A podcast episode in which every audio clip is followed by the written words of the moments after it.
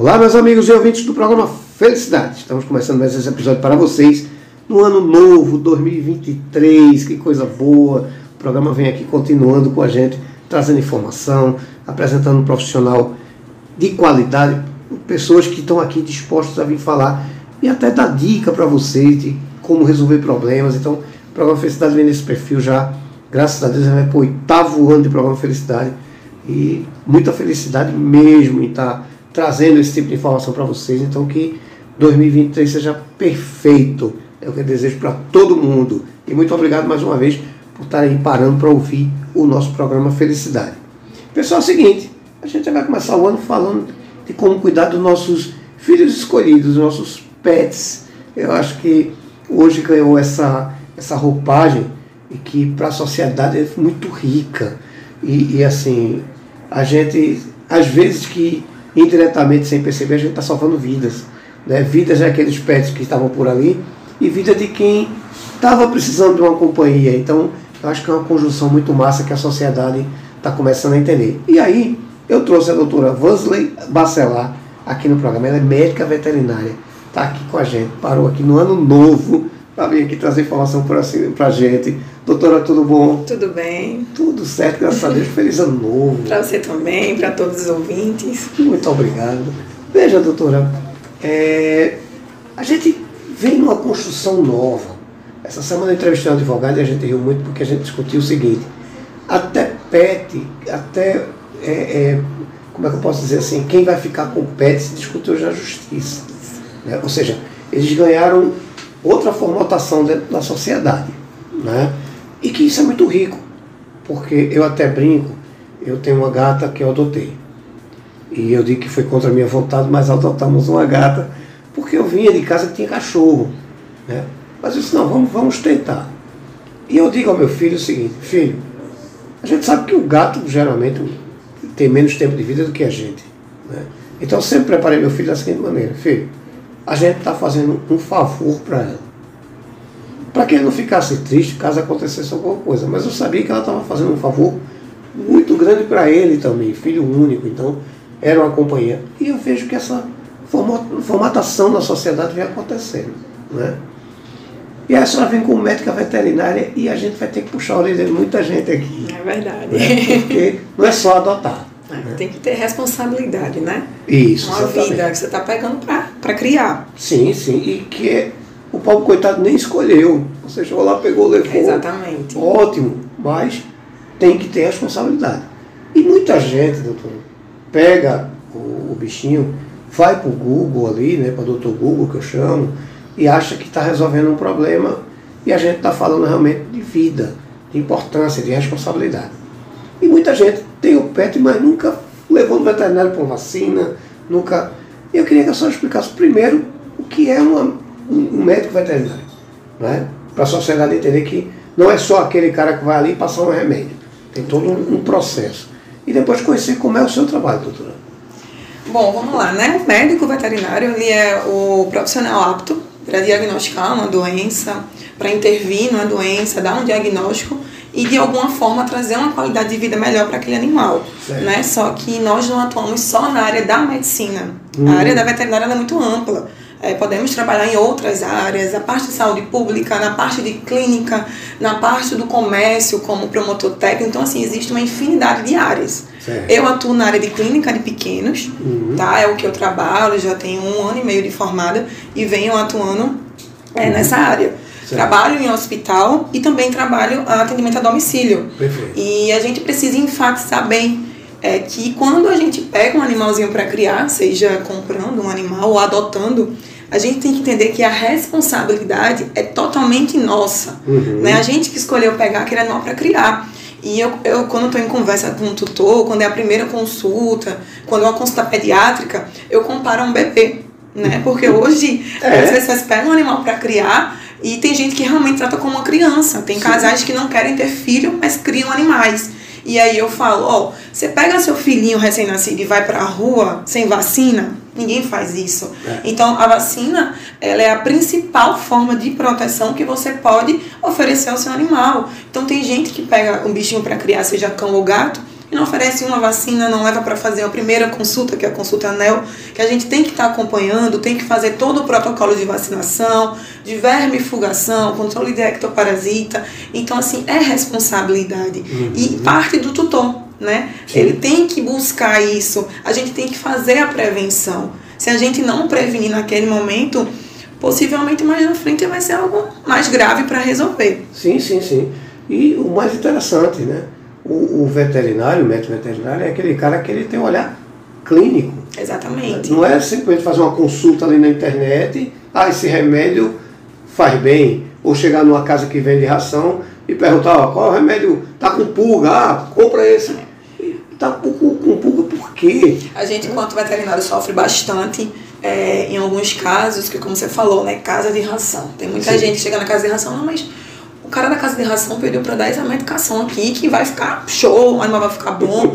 Não tem como saber. Muitas vezes, muitas vezes a gente, enquanto veterinário, que inicia uma medicação, a gente entende a farmacodinâmica, né? Como é que vai agir, mas não dá a certeza de que vá agir 100%. Sim. Como é que uma pessoa de uma casa de ração, ela vai dar essa, essa autonomia de dizer, não, pode comprar que vai ficar bom. Então, às é. vezes você tem um problema pequeno e você não cuida, quando chega para o veterinário, tá enorme, tá uma bola assim para resolver. Uhum. E às vezes tu quer que a gente resolva de imediato, não, eu quero que ele fique bom. Mas você veio antes, pra, no início, quando o problema era bem pequenininho para a gente resolver. Então, assim, o ideal é que procure um profissional uhum. que esteja apto para resolver o problema, para investigar. Existem muitas doenças que são complexas. Às vezes, a clínica do animal, ela não está igual a um exame. O exame dá uma coisa, mas a clínica mostra outra. Então, a gente precisa associar os dois, né, andar junto com aquilo para tentar ter um diagnóstico preciso daquela patologia. Né? Então, às vezes, quando o tutor chega, a gente precisa pedir exames complementares. E aí, existe um, uma frasezinha que a gente escuta muito: ah, mas veterinário é tudo mercenário, ah, cobra demais, pede exame desnecessário. Eu acho que nenhum exame é desnecessário. Sim. Porque quando a gente vai a um, um, clínico, né? Uhum. A gente precisa fazer um hemograma, é o, é o principal exame para a gente ter um, uma noção, um norte. Né? Uhum. Lá no hemograma, ele não vai me dizer se o animal tem uma hemoparasitose, não. Ele tem Ehrlich, ele tem sinomose, não. Ele não vai me dizer isso. Ele vai me dar uma sugestão de como é que tá as células daquele paciente, as células vermelhas, as células brancas, e eu vou associar com a clínica que eu estou vendo. Uhum. E a gente uhum. precisa desse exame, tanto é que é exame complementar, eu vou complementar com a clínica. Aí pedi um hemograma e eu preciso pedir uma ultrassonografia. O animal teve cinco episódios de diarreia e dois episódios de vômito. Eu preciso pedir uma ultrassonografia. Eu preciso ver se tem uma gastrite, uma colite, um enterito. O que é que está acontecendo naquele sisteminha daquele, daquele ser tão pequenininho, que às vezes é tão é um corpo, né? É um corpo. E a gente precisa entender o que é que está acontecendo. Sim. E muitas vezes dentro do consultório é uma briga constante, assim, né? Uma briga no modo de falar, não, mas vamos pedir a doutora, mas eu não quero, é necessário mesmo. Muitas vezes, assim, por restrição financeira. Sim. Então eu entendo que existe essa parte né? Então, assim, eu tento pedir os exames que realmente são necessários, uhum. não peço nada além disso, mas às vezes é porque não pedir, eu não acho que é necessidade. Porque assim, existe muita gente que já chega com diagnóstico formado. Sim. Eu olhei no Google, eu vi que tinha isso. Eu sou médico, mas eu acho que é isso. Você é médico, a Sim. veterinária sou eu. É, então a é. gente tem que saber separar as coisas. É em um momento, quando eu chego na medicina humana, eu chego como veterinária, eu sou veterinária, é assim, assim, não. Existe, óbvio que é um pouco parecido, sim, né? Sim. Ambos cuidam da saúde, mas não é igual. Não tem como ser igual. Diferentes, hormônios, né? Exatamente, né? Tudo é diferente. Não, é, é, muito interessante você falar isso, porque assim, é, eu vejo certas coisas que eu acho que se eu fosse veterinário, ou eu não ligaria, ou eu ficaria mais doente do que eu fico. Porque, por exemplo, você vê pessoas passeando com, com cachorro, né? meio-dia, sol quente arretado. Eu acho que aquilo faz mal. E eu, eu tive cachorro, eu nunca permiti. Eu digo, não, porque se queimou meu pé, deve queimar a pata do bichinho. E assim, não é nem só a queimadura, né? Eu vou contar um relato de um caso clínico que aconteceu comigo. Eu peguei um paciente, o Pug, já tem um uhum. focinho braxefato, já tem uma, uma respiração dificultosa por vida, né? Por anatomia. Sim. E a tutora foi passear com ele meio de meia na praia. O cachorro chegou com 42 de temperatura. Então, assim, ele teve uma hipertemia é, é, pelo sol, ele não estava com febre, foi causado pelo aquele momento. Então, a grosso modo, o cérebro fritou naquele momento, né? Ele não, não resistiu, ele veio a óbito. A gente tentou fazer de tudo, a gente colocou compressa com gelada, a gente usou medicações para diminuir aquela temperatura, para tentar estabilizar aquele animal, mas não conseguiu. O animal teve alteração neurológica de imediato, bem aguda, e assim, veio a óbito. E aí, em conversa com a tutora, a gente, de uma certa forma, um pouco mais delicada, já que o animal veio a óbito, eu precisei chamar a atenção dela. Cara, é meio dia e meia. Você vai pegar o seu animal para andar no sol quente daquele. Faz mal a você. Se a gente não consegue, a gente Pois é. descompensa, é um sol, a gente chega suando, Não, quer beber água. Imagina um animal, né, que já tem uma tendência. No caso do pug, ele já tem uma tendência, já, o focinho já é braxcefálico, Uhum. a respiração já é dificultosa, tem tendência a ser cardiopato. Né? Não é que se fosse um outro animal que não tivesse essas predisposições, não iria acontecer, mas a gente também tem que ter um pingo de noção. Sim. Né? Aquilo ali é uma vida, eu vou tratar como uma vida. Isso. Né? isso. E a gente tem que trabalhar isso em cima do, do- é. dos tutores. É bom você falar isso porque eu queria puxar a orelha de quem está nos ouvindo. Veja, é, a galera não se preocupa muito em vacina. Isso. A, a propaganda que a gente tem pública é pouca. Eu acho que devia se falar mais nisso. Muito. Eu acho. Porque é aquilo que a gente estava conversando aqui embaixo do. Ah, o cachorro está meio doentinho, coisa tal, mas se ele te morder, ele pode transferir o problema para você. Exatamente. né? Então é um cuidado que às vezes passa despercebido por achar que não, está em casa, está protegido. E não está. A gente sabe que não está.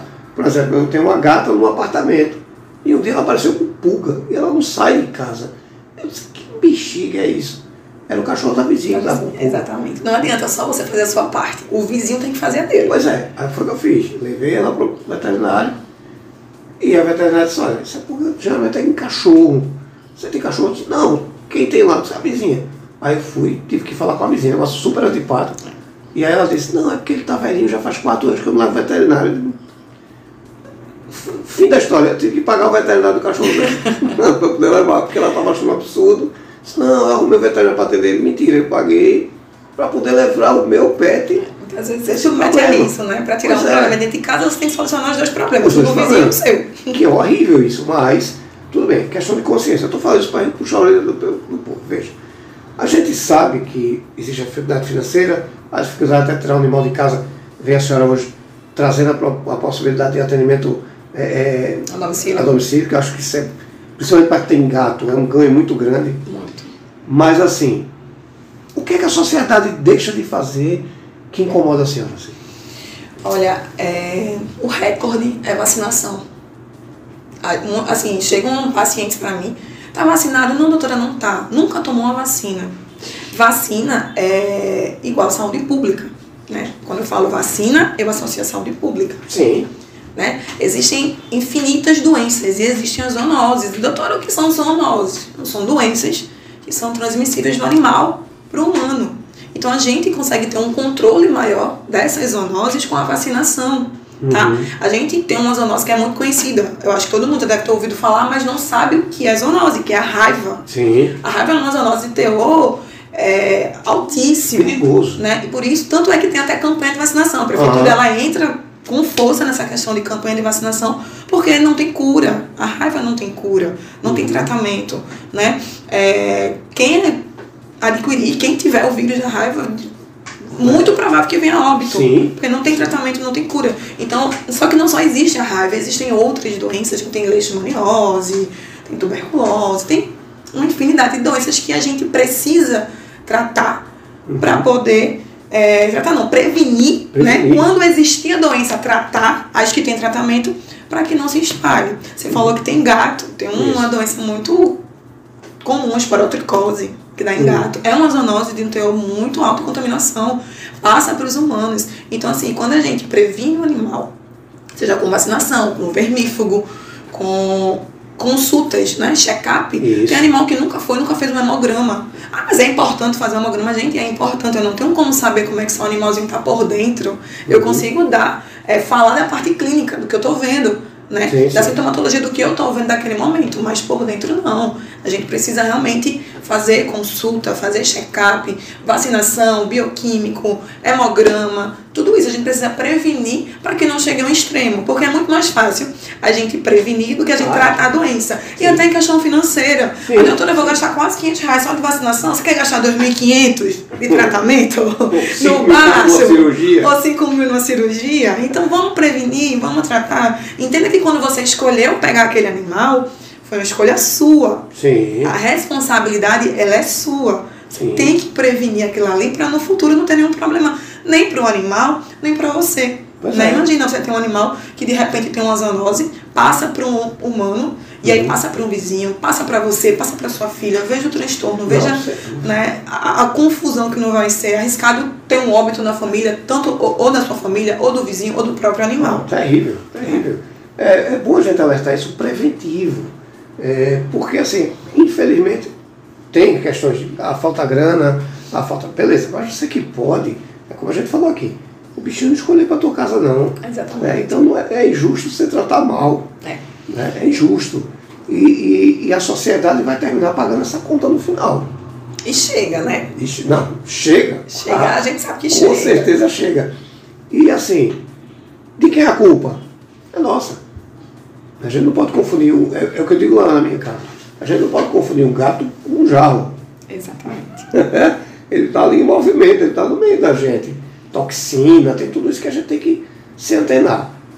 Veja, tem um prazo ideal assim, eu tenho um pet, tem um prazo ideal que a gente tem aqui uma vez por ano, o que é o ideal assim? Ó, vamos do princípio, né? Certo. Eu ganhei, ou adotei, ou comprei um animalzinho que é filhote. Certo. Eu tenho a obrigação de fazer a primeira consulta.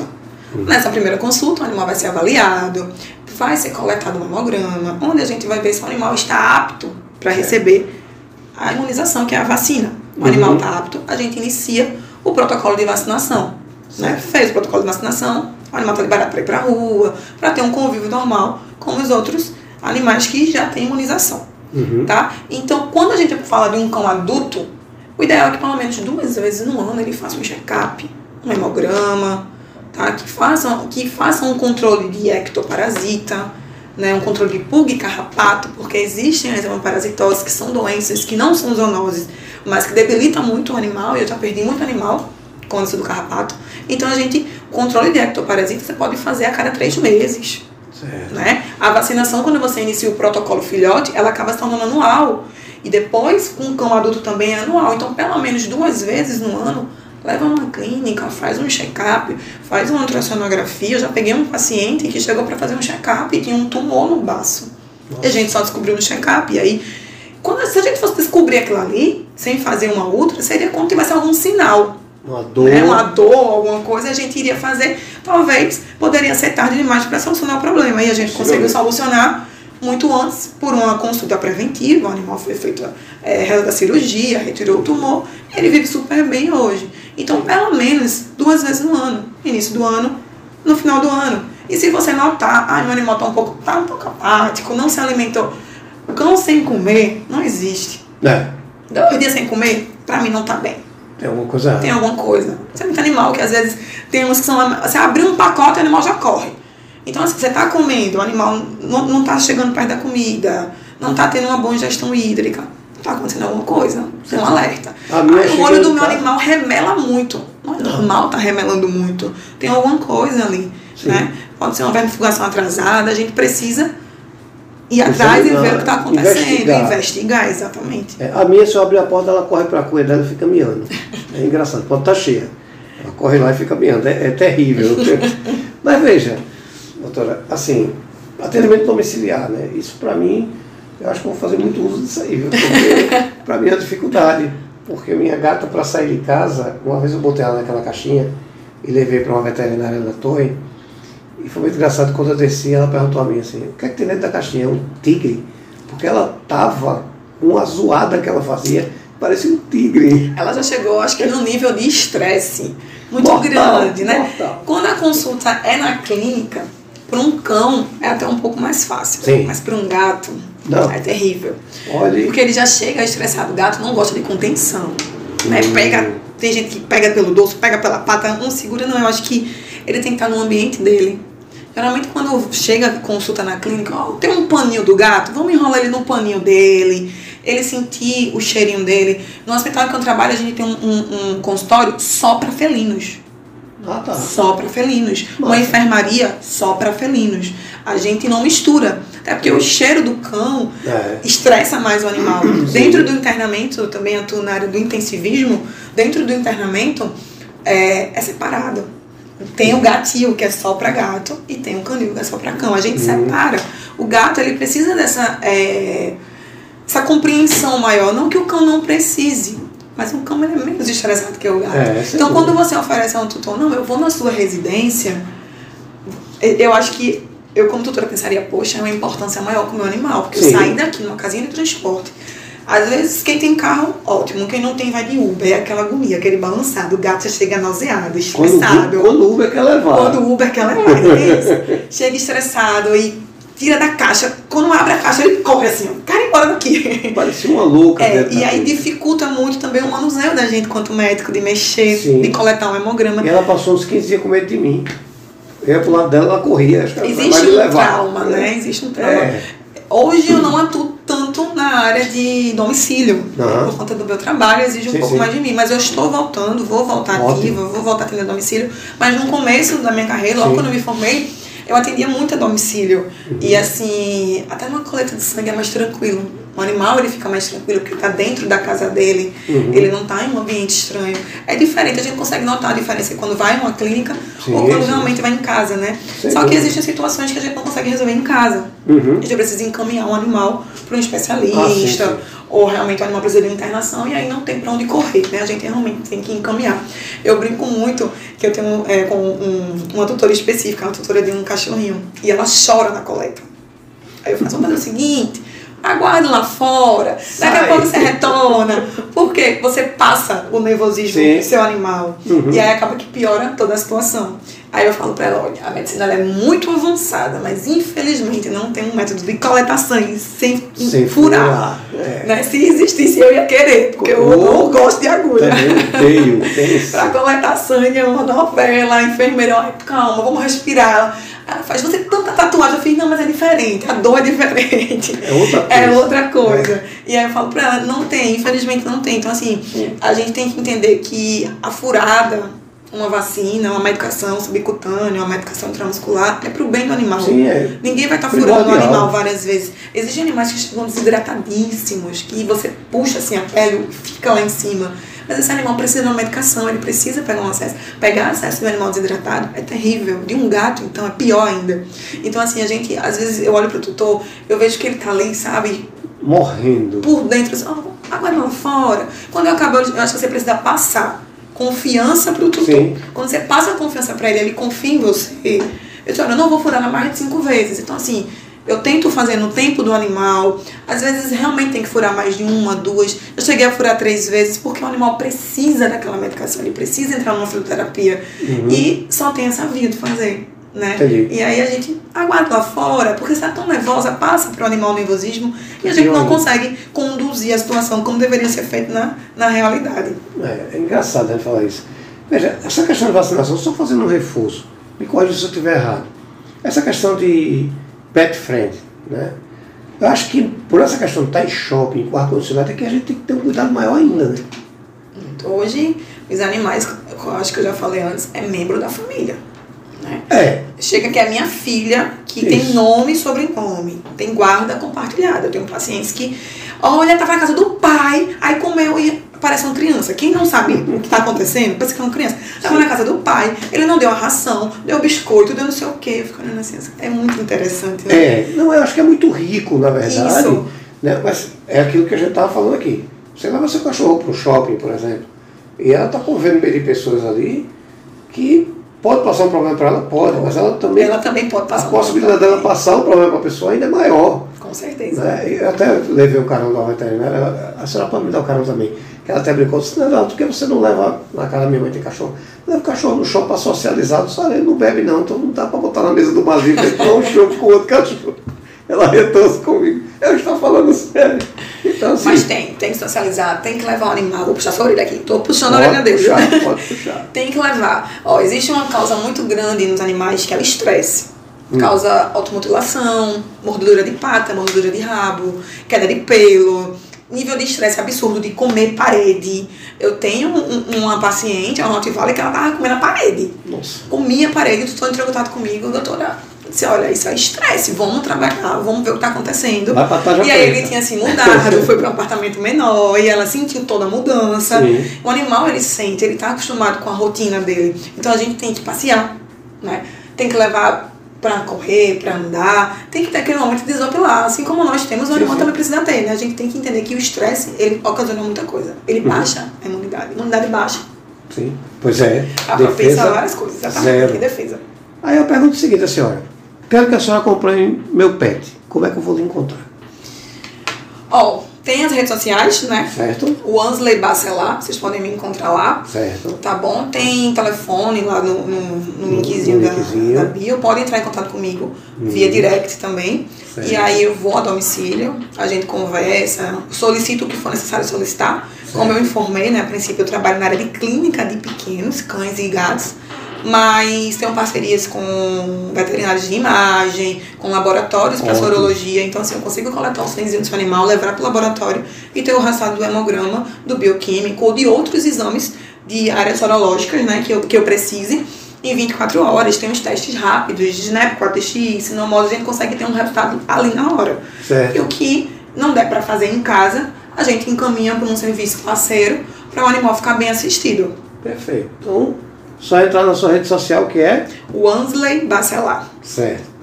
Doutora, veja, é, eu acho que se a gente for, assim, botar detalhes, a gente vai ter umas 100 entrevistas para fazer, porque é muita coisa que a gente vê a sociedade deixando passar. Isso. Né? E no final das contas, a gente paga a conta. Né? Então, sempre que achar importante, a gente precisa falar sobre isso.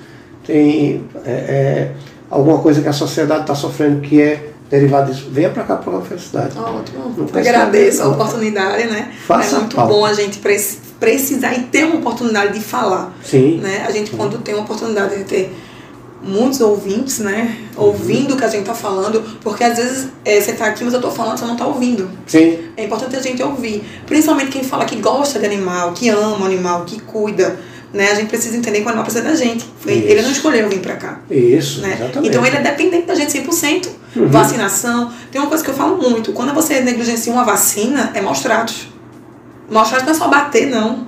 Ah, tá. ah você está negligenciando o animal. Ele pode vir a ter uma doença porque você não fez a é vacina um abandono, dele. É um abandono. É um abandono. É maus tratos. Não deixa de ser um sim, é maus sim. tratos. Ah, mas é, eu, eu não bati nele. Não precisa bater.